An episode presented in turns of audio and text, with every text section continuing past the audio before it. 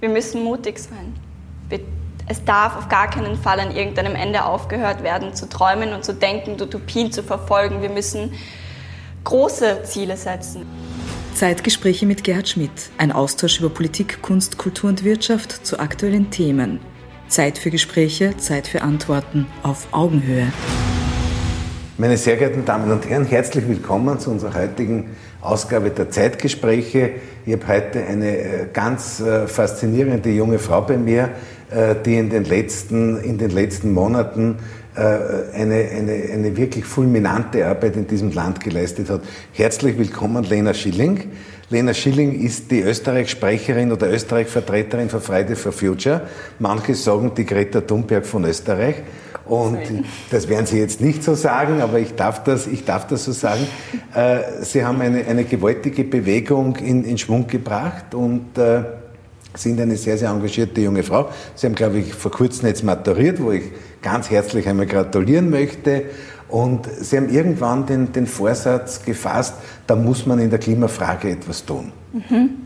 Ja, vielen Dank erstmal. Und ich glaube, ganz wichtig ist am Anfang zu sagen, dass das nicht ich bin, sondern es sind österreichweit hunderte Aktivistinnen und Aktivisten, die ihr Leben da reinstecken. Und das ist nicht nur eine Person, sondern das sind ganz, ganz viele großartige Menschen. Und das haben wir versucht, immer in dieser Bewegung zu zeigen. Und ich glaube, ich freue mich sehr, heute für Fridays for Future sprechen zu können, aber es gibt so viele großartige junge, ich nenne sie immer Heldinnen und Helden, die fürs Klima kämpfen. Und genau, ich habe vor bisschen mehr als eineinhalb Jahren den Schluss gefasst, okay, jetzt muss was passieren. Und ich bin aber in die Bewegung auch eher reingerutscht. Also ich bin bei einem Klimavernetzungstreffen gesessen und es war die dritte oder vierte Woche Klimastreik von Fridays for Future. Und gegenüber von mir sind die Katharina Rogenhofer und der Johannes Stangl, zwei von den Begründern in Österreich, gesessen und haben mich angeschaut und gesagt, wir brauchen dich. Und dann war ich irgendwie also das dabei. War ein spontanes Engagement. Ja, also Klima, die Klimafrage ja. war mir immer wichtig. Ja. Und politische Arbeit ist mir immer sehr am Herzen gelegen. Und gerade nachdem man gesehen hat, so eine weltweite Bewegung startet und so viele junge Menschen sind inspiriert davon, war es klar, dass es jetzt der Zeitpunkt ist, um eine so große Bewegung zu starten und dass sie so groß wird, hätte in Wahrheit nie jemand gedacht. Da, da gibt es ja auch Kritiker, die ihr mhm. habt und diese Kritiker sagen dann immer wieder, naja, das ist eine sehr emotionale Bewegung, aber das ist keine politische Bewegung. Und jetzt habe ich mir da zwei Zitate von Ihnen rausgesucht. Das erste Zitat vom 10. März 2019 sagt, ich habe keine andere Wahl. Hoffnung zu haben ist der einzige Weg. Wenn wir nicht gehört werden, dann werden wir uns Gehör verschaffen. Ja. Das ist schon mal sehr deutliche politische Ansage. Und das zweite Zitat ist vom 8. Mai dieses Jahres, wo Sie sagen, wir brauchen zukunftsfähige Arbeitsplätze, die einen sinnvollen Beitrag zur Gesellschaft leisten. Es darf kein Gegeneinander geben. Es geht schließlich um eine lebenswerte Zukunft für alle. Und das soll keine Floskel sein, sondern ein sehr klar definiertes Ziel. Das sind doch ganz klare und ganz deutliche politische Ansagen. Absolut. Ich glaube, dieses emotionale Image macht einfach das Alter. Also das ist was, das wir ganz mhm. oft hören. Mhm. Und es ist gerade für sehr junge Aktivistinnen, ich meine, mit 14 eine politische Message zu artikulieren, ist nicht besonders einfach, aber es ist ganz klar, dass wir politisch eine ganz starke Message haben und das ist der Punkt. Klimagerechtigkeit und soziale Gerechtigkeit muss zusammengedacht werden und muss bestenfalls in den nächsten Jahren passieren. Und wie ich damals schon gesagt habe, wir werden weiter dafür kämpfen. Wir stehen noch immer auf der Straße. Wir haben uns von nichts unterkriegen lassen und das werden diese jungen Menschen auch nicht. Ihr habt im September 2019 habt ihr eine Demonstration mit 30.000 jungen Leuten, also vorwiegend jungen Leuten organisiert. Wie, wie, wie, wie ist euch da gegangen dabei? Wie, wie, wie schafft man das, eine, eine derartige Menschenmenge sozusagen auch in Bewegung zu bringen? Es hat sich ja kontinuierlich gesteigert. Also es hat angefangen im Jänner vor einem Jahr mit sehr kleinen Demonstrationen. Das ist größer geworden und größer geworden. Und am 15. März letztes Jahr waren schon 15.000 Menschen auf der Straße. Und das war eine kleine Gruppe, die das in Wahrheit organisiert hat. Und das war absolut überwältigend und man hätte nie damit gerechnet. Und dann macht man aber die Erfahrung, dass es auch anders geht und dass man es besser organisieren kann. Und das war, also ich glaube, der Moment, wo man dann auf diesem Demowagen steht und so viele Menschen sieht, die an ein gemeinsames Ziel glauben. Es gibt nichts Schöneres und nichts Inspirierenderes. Und diese Erfahrung wird mich mein Leben lang prägen. Habt ihr da Unterstützung äh, auch von den Schulen gehabt? Es sind ja, sind ja doch viele Schüler am Freitagvormittag unterwegs gewesen. Haben hat die Schulverwaltung unterstützt oder äh, die Direktionen? Genau, also es gab vor allem viele Lehrerinnen und Lehrer, die es unterstützt haben. Wir haben auch eine Initiative, die heißt Teachers for Future, also mhm. Lehrer für mhm. die Zukunft. Und das ist quasi mhm. der Zweig, der versucht, innerhalb der Schulen das zu bewegen und auch Lehrerinnen zu mobilisieren, um mit ihren Klassen hinzugehen auf der einen Seite. Aber vor allem ist die Initiative schon von den Schülerinnen, die gekommen, die gesagt haben, okay, entweder ihr geht's mit uns hin oder wir gehen alleine. So. Mhm. Und dann hatten mhm. die Lehrerinnen die Wahl. Und eben an diesem, im September beim Earth Strike, das war ja nicht yeah. nur Fridays for Future, sondern das waren 80 Initiativen, die in einem Klimabündnis dazu aufgerufen haben. Und da hatten wir ganz viel Unterstützung von verschiedenen Organisationen. Da steckt aber dann doch viel politische Kraft dahinter. Wird die dann auch irgendwie weiter genutzt oder, oder weiter angesprochen? Also genau, ich glaube im individuellen Bereich auf jeden Fall. Wir sehen, dass ganz viele von den Aktivistinnen, die angefangen haben, jetzt eine viel klarere Vorstellung von Politik haben, auch viel frustrierter sind, muss man sagen, weil ja tatsächlich sehr wenig passiert ist, aber auch viel mehr ihre eigene Selbstermächtigung gespürt haben. Und das ist die Erfahrung, die ich so großartig finde. Ich glaube, man kennt das, wenn man auf seine erste Demonstration geht. Ja, und es sind so ja. ganz viele Menschen, die dasselbe Nein, denken. Ich, ich war einmal Schülerfunktionär und wir sind auch ja. irgendwo um, um 8 Uhr in der Früh vor Schulen gestanden und, und, und haben vieles organisiert. Genau, und dieses ja. politische Momentum, diese ja. Selbstermächtigungserfahrung mhm. ist extrem wichtig und mhm. man merkt schon, dass Schülerinnen viel bereiter sind, jetzt mit diesen Black Lives Matter Demos, ja. wo auch 40.000 Menschen waren, wo man sich denkt, wow, und das ist einfach eine Generation, auch die es ziemlich verstanden spontan. hat. Genau. Ja. Weil dieser Ungerechtigkeitsgedanke so tief verankert ist und man sagt, okay, ich kann aufstehen und es bringt auch was. Und wie schaut die Vernetzung in der Gruppe aus? Das geht über soziale Medien. Also genau, wir haben eine Plattform mhm. wienweit. Also in Wien arbeiten fast 400 Menschen daran, mhm. dass diese Demos laufen mhm. und alles andere drumherum mit Pressearbeit und Social Media. Und österreichweit gibt es dann nochmal Gruppen. Aber es ist urviel Arbeit. Ich meine, wir haben drei Ebenen, nämlich einerseits wienweit, österreichweit und dann auch noch international. Und da braucht es einfach ganz viele Menschen, die da mitarbeiten. Ich habe gelesen, Sie haben auch einen Jugendrat gegründet, mhm. um dem Ganzen auch wahrscheinlich ein bisschen eine Struktur zu geben. Das war, genau, also ich glaube, das war ein Gedanke von, okay, wir müssen jetzt nochmal was anderes machen. Ich habe immer die Schülerinnenmobilisierung geleitet und wir haben an vielen Schulen Schülerinnenkomitees gegründet. Das heißt, Gruppen, wo an der Schule die Schülerinnen politische Projekte umsetzen. Und ich habe versucht, das irgendwie zu steuern und zu leiten und einfach eine, eine Präsenz dafür zu schaffen. Und dann war es so, okay, wir brauchen eine Veranstaltung, wo wir all diese politischen Menschen zusammenbringen und darüber abstimmen, was wollen wir denn eigentlich? Mhm. Weil ich habe auch oft das Gefühl, wenn da eine Gruppe von, keine Ahnung, 100 Schülerinnen sitzt, wir vertreten ja nicht alle. Und deswegen haben wir eine Umfrage gemacht und 5% von Wiens Schülern erreicht und damit zumindest irgendwie repräsentativ und haben Forderungen erarbeitet. Und das Jugendratsthema geht auch weiter und wir sind jetzt nach Corona wieder am Aufbau. Ich habe in einer, in einer Hamburger Zeitung ein Interview mit einem Jugendforscher gelesen, mhm. der, der das nicht negativ bewertet hat, mhm. aber der gesagt hat, das ist die Bewegung der Schönen und Reichen. Mhm. Und zwei Drittel der, der, der, Jugendlichen sind da nicht dabei, weil sie ganz andere Sorgen haben, sich um, um ihr Hartz-IV-Milieu in Deutschland zu kümmern und so weiter. Da werden Sie jetzt widersprechen. Bedingt. Bedingt. Man, bedingt. Man muss sagen, ja, Fridays for ja. Future ist auf jeden Fall jetzt leider noch eine Gruppe von Menschen, von sehr privilegierten Schülerinnen und Schülern. Aber man muss sich denken, wie soll es denn anders sein? Also jetzt mal ehrlich, wenn Leute in der Unterstufe sind, schulpflichtig sind, dass die von der Schule weggehen ohne die Unterstützung von Lehrerinnen, ist schwierig und dann mhm. vielleicht auch noch mhm. Eltern, die mhm. das überhaupt mhm. nicht unterstützen, das ist natürlich schwierig. Und das muss man auch sagen. Und deswegen haben wir versucht, andere Initiativen zu schaffen, um die Leute reinzubringen. Also ich bin zum Beispiel das letzte Jahr sehr, sehr viel vor Berufsschulen, vor einem Essen gestanden und habe mit den Leuten geredet. Und es ist ein Blödsinn, dass es die Leute nicht interessiert.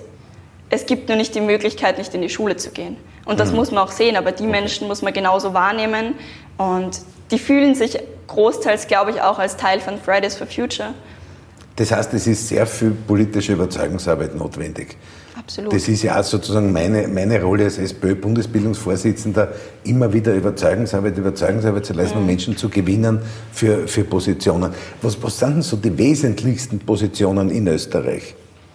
Also Fridays for Future grundsätzlich steht die Klimabewegung dafür, dass die Politik ihre Versprechen einhält. Es ist sehr, sehr einfach runtergebrochen, nämlich eigentlich geht es nur darum, das, was die Regierungen versprochen haben, einzufordern, nämlich das 1,5 Grad Ziel. Ja. Das ist das Pariser Klimaabkommen. Das heißt, ja. dass die Temperatur nicht über 1,5 Grad steigt. Dann ja. auf jeden Fall, dass man ökosoziale Maßnahmen setzt, wie, das ist immer umstritten, aber auch wie Sachen wie Steuerreformen. Man muss mhm. überlegen, mhm. wie man das umsetzt, damit der soziale Aspekt mhm. drin ist. Das ist mhm. mir immer wichtig, das irgendwie zu sagen, weil das mhm. kann nicht einfach nur eine Steuer sein, das wäre ein Blödsinn. Ähm, wir haben sechs ausgearbeitete Forderungen, wo es zum Beispiel darum geht, wenn man es auf Wien-Ebene denkt, ähm, die öffentlichen Verkehrsmittel auszubauen.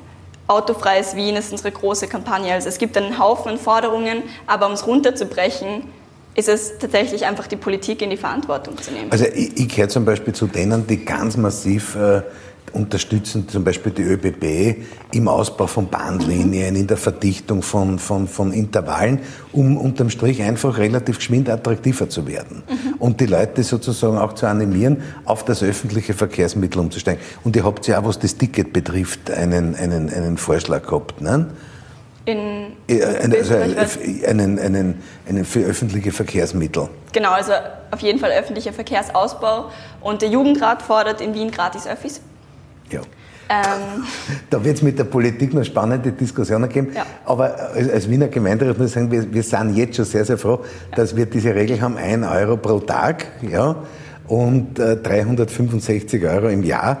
Und da kehren wir in Wien sicher zu den Städten äh, mit, der, mit, dem, mit, dem geringsten, mit dem geringsten Tarif. Aber Absolut. es ist natürlich jede positive Entwicklung ist, ist auf jeden Fall zu unterstützen. Ich glaube, das gemeinsame Ziel muss sein, möglichst viele Menschen zu bewegen, vom Auto umzusteigen. Wobei beim Auto ist auch die, die Frage, wir sehen immer das Auto, aber ich glaube, man muss auch immer den Motor sehen, der ja sozusagen für die CO2-Emissionen verantwortlich ist. Genau, ich finde Mobilität ist nochmal österreichweit ein schwieriges Thema, weil unter der türkisblauen Regierung hat man gesehen, dass die Straßen um 21 Prozent zu, also zugebaut wurden, mhm. die Züge um 16 Prozent zurückgebaut. Und mhm. der Punkt ist mhm. immer, also es mhm. kommt dann immer der Kontrapunkt, aber die Pendler haben keine andere Möglichkeit. Und da sage ich, um Gottes Willen, die Pendler haben keine andere Möglichkeit. Warum baut sie dann die Zugverbindungen zurück? Es geht überhaupt nicht darum, den Menschen allen die Autos wegzunehmen. Das wäre ein Irrsinn. Sondern es geht darum, den Menschen die Möglichkeit zu geben, auch mit dem Zug zu fahren und auch diese Möglichkeit zu nutzen. Und ich glaube, man muss schon sagen, in einem Land mit acht Millionen Einwohnern haben wir über sechs Millionen Autos auf den Straßen. Erstens. Und 2018 war jedes dritte neu zugelassene Auto ein SUV. Mhm. Und das ist dann schon die Frage, muss das sein? Also, mhm. wenn man es auf Wien denkt, was, glauben Sie, ist der Bezirk mit den meisten SUVs in Wien? Das wird, das wird einer der, der, der, der traditionellen Wohnbezirke sein. Döbling, Hitzing, es ja. ist Hitzing. Und in Hitzing. Hitzing, haben wir echt gar nicht mein so viele Berge. Ja. ja. da haben wir gar nicht so viele Berge. Es ist, ja. genau. Ja. Und ich glaube, da kann man überlegen, was ja. ist sinnvoll und was nicht. Aber es geht nicht darum, den Menschen was wegzunehmen, sondern ihnen die Möglichkeiten zu geben. Aber man muss heute, ich glaube, dass auch bei vielen Autofahrern äh, schon eines passiert ist. Ich meine, das ist jetzt noch nicht zufriedenstellend, aber mhm. dass eines passiert ist, dass man sozusagen diesen ökologischen Effekt sozusagen bei der Anschaffung eines Autos mitdenkt. Ne? Aber es ist zum Beispiel auch bei Flugreisen, da habt ihr auch, äh, da habt ihr auch eine Idee äh, gehabt, dass man die Inlandsflüge reduziert oder überhaupt einstellt. Genau, das war eine Jugendratforderung, dass man keine Inlandsflüge in Österreich hat, weil also es ist ein bisschen sinnlos. Ähm, wir haben wirklich gute Zugverbindungen, man kann die Zugverbindungen weiter ausbauen, aber mit welchem Grund sollte man Inlandflüge in Österreich machen, vor allem wenn man die österreichische Bevölkerung befragt, wie viel Prozent werden schon mal im Inland geflogen sein? Ich äh, schätze sehr, sehr, sehr wenige. Und die, die das regelmäßig tun, die sollen dann doch bitte auch mal am Zug umsteigen. So. Und genau, aber da ist auch der Punkt mit, wer sich ein Auto zulegt, ich finde das schwierig. Ich finde es schwierig, dass es noch immer auf die Konsumenten abgewälzt wird und gesagt wird, hey, du musst entscheiden, sondern ich glaube, wir brauchen schon gesetzliche Rahmenbedingungen. Das Bewusstsein muss bei den Menschen ankommen, klar, aber ich möchte nicht die Verantwortung den Konsumenten übergeben und übertragen, weil wir sind nicht nur Kunden, sondern wir sind vor allem politisch denkende Menschen. Sie haben vor ein paar Minuten was gesagt, was mich sehr beeindruckt hat, also mich als Sozialdemokraten beeindruckt mhm. hat, weil Sie die, die, die Ökologiefrage verbunden haben mit der sozialen Frage und vor allem der Frage der sozialen Gerechtigkeit. Weil man kann, sich, man kann sich schon über Klimaziele einigen und dann kann man sagen, sozusagen, jetzt dividieren wir durch, äh, durch acht oder neun Millionen, äh, aber man muss ja auch das Verursacherprinzip äh, sozusagen und, und auch die soziale Situation eines Einzelnen auch mit berücksichtigen. Eh, und ich glaube, das ist der Punkt. Wir sind Fridays for Future, das heißt für die Zukunft. Und ja, die Klimakrise drückt extrem und man sagt in Wien, wir haben ungefähr acht Jahre, um es hinzukriegen und um unsere Ziele umzusetzen und dann werden Kipppunkte erreicht. Aber wenn wir in acht Jahren alles radikale umsetzen, und dann aber ganz viele Menschen leiden, dann ist das ja nicht für die Zukunft. Ja. Also wir wollen schon eine basisdemokratische Bewegung sein, die natürlich mit allen Menschen und auf gar keinen Fall gegen irgendwen agiert aber, aber vor allem auch international. Genau. Ja. Also das ist vor allem. Ja. Das ist ja auch das, Faszinierende Konsens. an der Thunberg-Bewegung, dass sie kreuz und quer durch Europa und eigentlich über Europa hinausgeht. Ne? Und das ist, glaube ich, auch, warum die Bewegung so lange durchhält. Ich glaube, viele Menschen fragen sich, okay, wann ist denn das auch endlich mal vorbei? Aber, also, Nein, das ist, ja, ja. manche Menschen ja, sicher. Ja. Und da ist aber der Punkt, man merkt, dass die Energie immer wieder über Ländergrenzen schwappt. Ja. Nämlich Jetzt gerade während Corona ist es urschwierig in vielen Ländern und in anderen Ländern sind aber noch immer die Initiativen sehr stark. Und das ist egal durch welche Krisen man geht, dadurch, dass es diese internationale Vernetzung gibt und internationale Ideen und diese Utopie und diesen Gedanken, sind wir einfach wahnsinnig breit aufgestellt. Na, man, braucht, man braucht immer Utopien, ja. weil man wird zum Beispiel, man wird zum Beispiel auch, man wird diesen, diesen Kampf auch international führen müssen, wenn man äh, wenn wir denken sozusagen an den Amazonas und an die Regenwälder und wenn man denkt an, die, an, an einzelne Länder, wo es durch die Grundstoffindustrie ganz massive Luftverschmutzungen gibt. Mhm. Ja. Äh, man kann auch diskutieren über diese, diese unvorstellbare Massentierhaltung, wo ja auch bestimmte, bestimmte Schadstoffe sozusagen in die Luft kommen und so weiter. Da sind viele Probleme ja international äh, zu lösen und liegen am Tisch.